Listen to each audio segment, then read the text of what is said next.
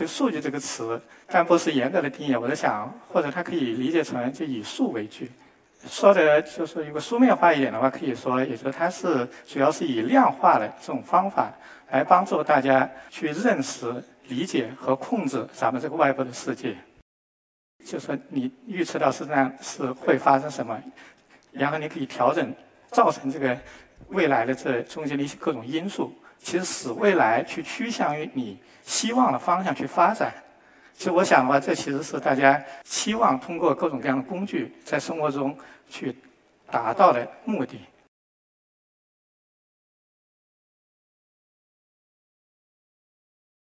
大家好，我是一个讲者黄阳成。这些年的话，就大数据这个概念，大家都知道都非常火。当然的话，这这火的话，可能在前后几年可能有一些变化。在前些年的话，它火是因为它被资本追逐的很厉害。这两年的话，可以说它是被强力机构追逐的很厉害。从这背后呢，反映出来什么呢？其实它反映出来的话，就是一个的话，就是大数据，它确确实实已经或者说可预见，它可以创造，不管是给个人、给企业还是给社会带来很大的价值。同时的话，就如果大数据技术这些技术以及这些商业的话，如果没有管控好的话，它也可能会给整个社会带来非常大的危害。最近这一年啊，有时候跟一些同学啊，或者一些朋友聚会的时候，经常会碰到大家问一个问题。虽然我那朋友都不是做 IT 的，但大家都听过、知道大数据、大数据这么个概念。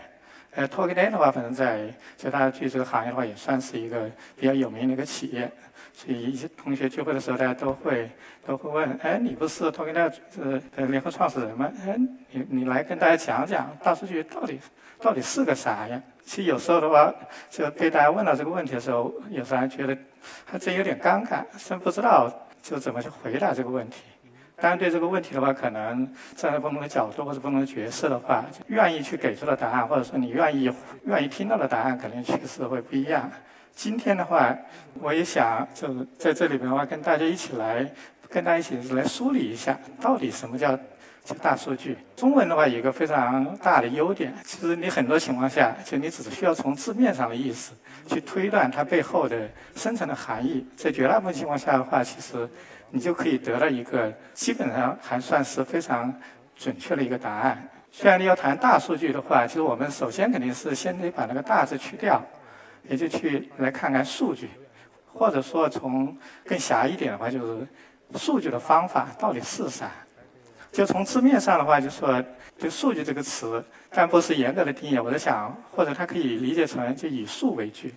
说的就是一个书面化一点的话，可以说，也就它是主要是以量化的这种方法来帮助大家去认识、理解和控制咱们这个外部的世界。我们要量化，用这种量化的方法去认识、理解和控制后面这个世界。那我们。一个话，这背后的方法论到底是啥？以及然后我们真正的目的到底是什么呢？其实大家分析下来的话，就是说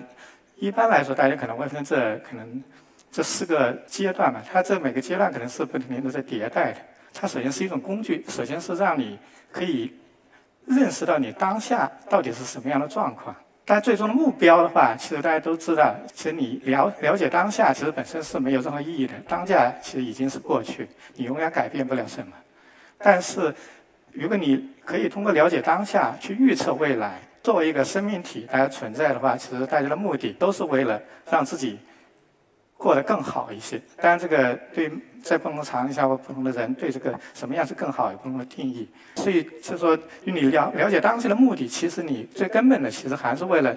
让你的以后会变得更好。就是你先通过了解当下，然后你是期望你可以去预测未来会发生什么。但你是为什么通过了解当下可以去预测未来呢？其实这这块呢，可能就是一般来说，大家的方法都是去通过你理解当下到底是从过去它是怎么来的，就当下它到底是因为些什么一种原因造成的。如果你能理解这一点的话，啊，你的这种理解平移到未来去，这样的话你就可以借此对未来做出某种推测。如果你能推测未来的话，其实就也就意味着未来其实并没有发生。所以，意味着你其实是可以通过调整，就是说你预测到实际上是会发生什么，然后你可以调整造成这个未来的这中间的一些各种因素，其实使未来去趋向于你希望的方向去发展。其实我想的话，这其实是大家期望通过各种各样的工具在生活中去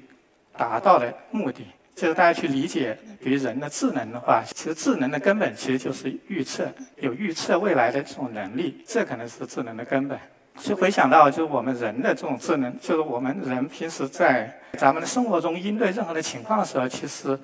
哪怕不不是用数据的这种方法，其实大家也都是采用同样的这种模式，或者说同样的这种方法论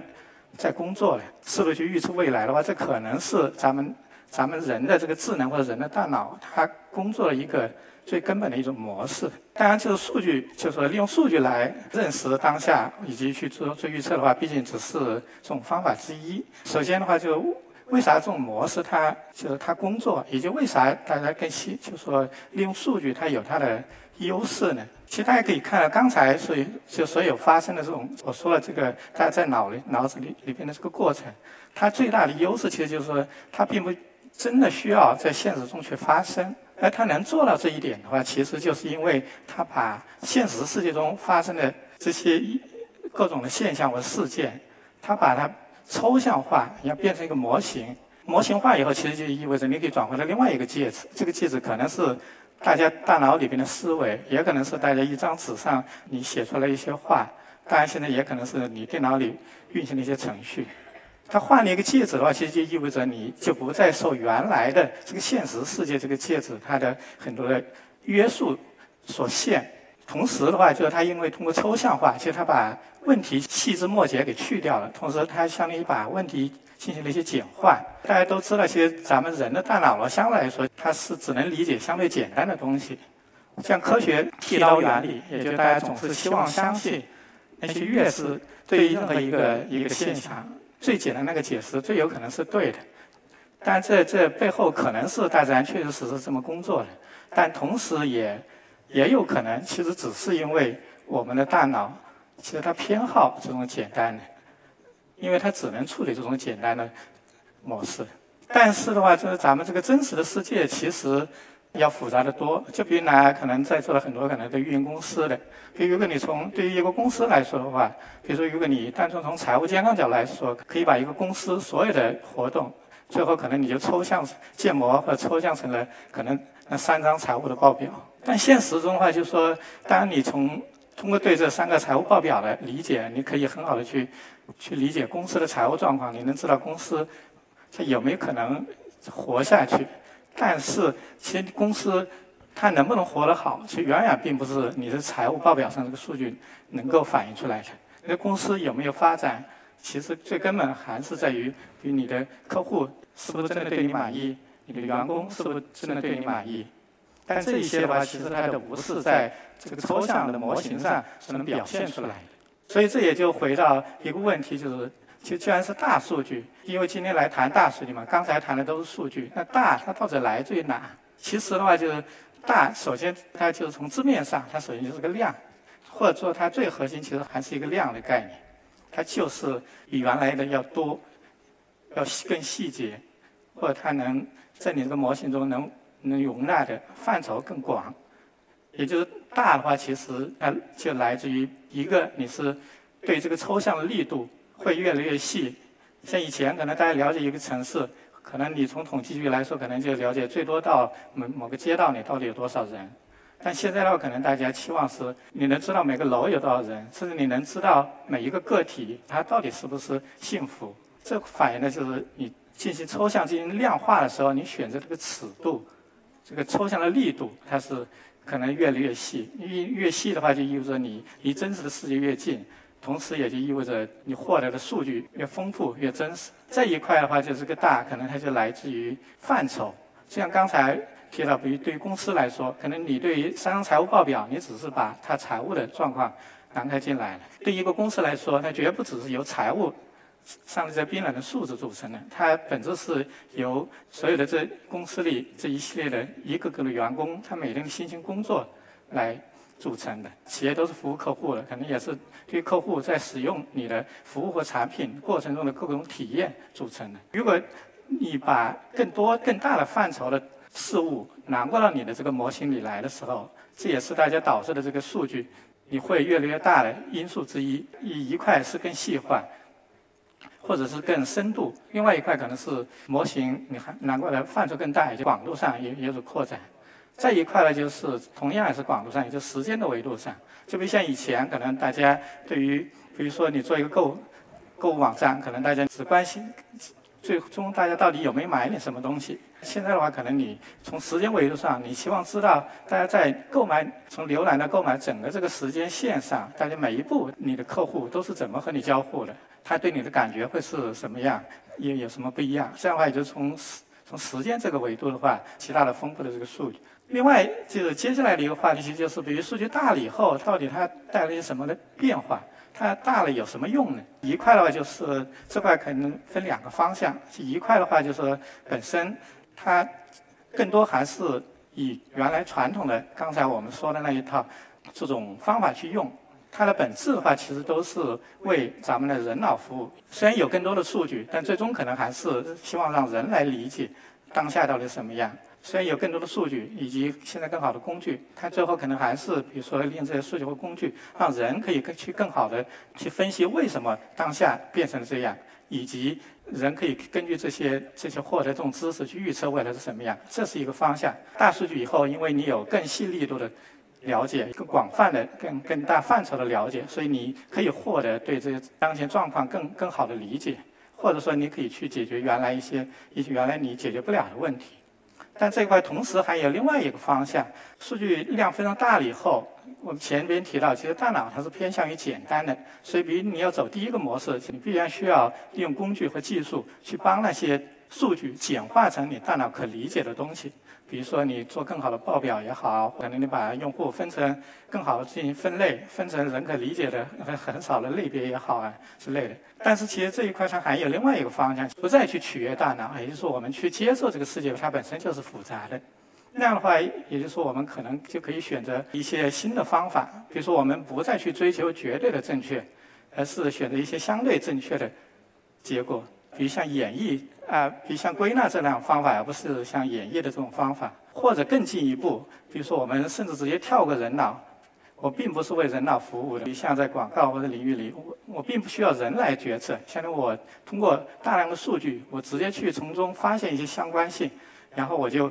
自动利用机器去做一些决策。另外，反映在现实中的话，因为绝大部分情况下，其实大家，比如说在商业中的应用，大家追求的并不是绝对的真理和绝对的正确。其实大家只需要相对的优势就可以了。其实大家平时只需要，比如说我对未来做预测，其实我并不需要真的把未来预测准。其实我很多时候，其实大家需要做的是，我比别人预测的更准一点，其实就够了。所以再回到前面的，就是大数据的话，给大家带来了也带来很多的新的商业模式，新的一些商业的机会。但同时呢，也确实带来很多问题。这问题总结下来的话，其实归根结底还是利益的问题。这利益的话，一般来说，对于个人来说，绝大部分情况下是涉及到隐私的问题。因因为我们毕竟是一种群居的动物，群居动物的话，个体必然要需要贡献隐私，否则就形成不成群体。正因为我们是群居动物，说明也不能把底底裤都脱掉。在很多情况下，就是这个我们需要去去解决这个隐私，对，就是被泄露以后对个人的各种的利益损害的问题。而对于商业的话，其实目前大家可以看到，绝大部分情况下，就是对于这些商拥有数据的这些商业个体的话，其实大家愿不愿意去把自己的数据。去分享给别人的问题，你把自己的数据分享给别人的话，就是很难预期它有多大的利益。但只有在目前的不管是法律还是社会，在目前的这种条件下的话，其实心理的风险是很难控制。这是目前从从我们看的话，就是大数据它给个人或给商业的话，它。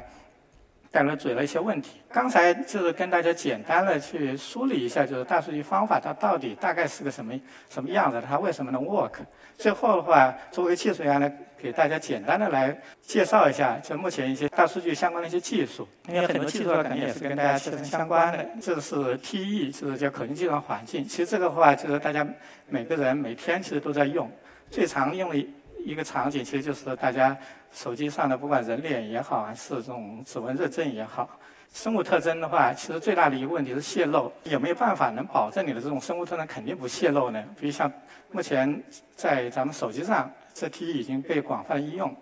它大体就是说，比如比如大家录入指纹的时候，其实你的指纹会是经过一个它一个特殊设计的一个专用的